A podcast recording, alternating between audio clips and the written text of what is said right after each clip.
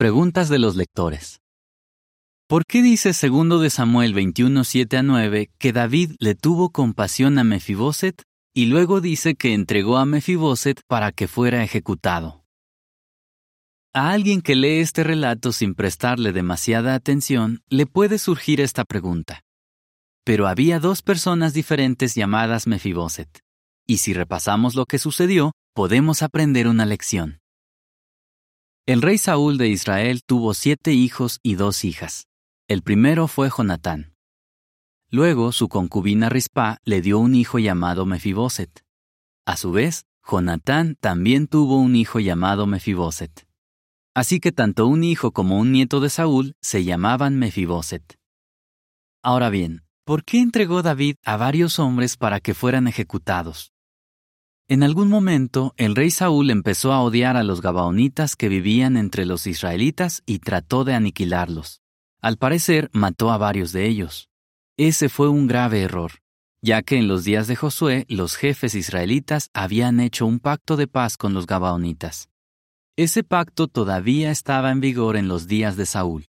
Pero en lugar de respetarlo, el rey intentó aniquilar a los Gabaonitas. Como resultado, Saúl y los de su casa se hicieron culpables de derramar sangre. Cuando David llegó a ser rey, los gabaonitas que habían sobrevivido le contaron lo que había pasado. David les preguntó cómo podía compensarlos por el pecado tan horrible de Saúl y así permitir que Jehová bendijera la tierra.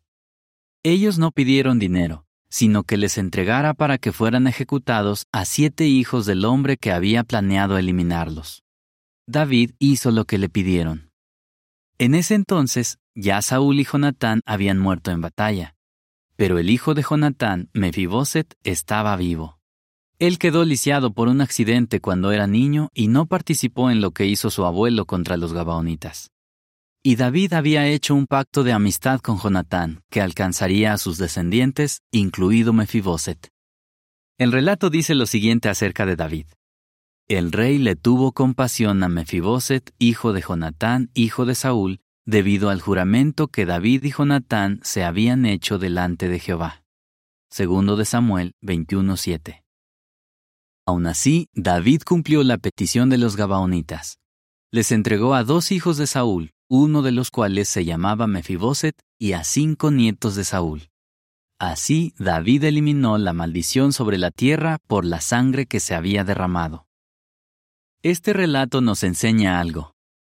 Si esos dos hijos y esos cinco nietos de Saúl hubieran sido inocentes, Jehová no habría aprobado lo que se hizo con ellos, porque la ley de Dios decía claramente que los hijos no debían morir por lo que sus padres hicieran. Esa misma ley decía, cada persona debe morir solo por su propio pecado. Deuteronomio 24:16.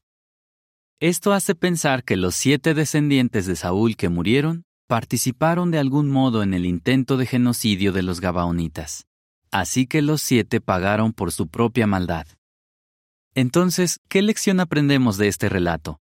Que nadie puede justificar sus malos actos pensando o diciendo que solo estaba obedeciendo órdenes. Más bien, debe asumir la responsabilidad por sus acciones. Un sabio proverbio dice, Allana el sendero de tus pies y todos tus caminos serán seguros. No te desvíes ni a la derecha ni a la izquierda. Aleja tus pies de la maldad. Proverbios 4, 24 a 27. Fin del artículo.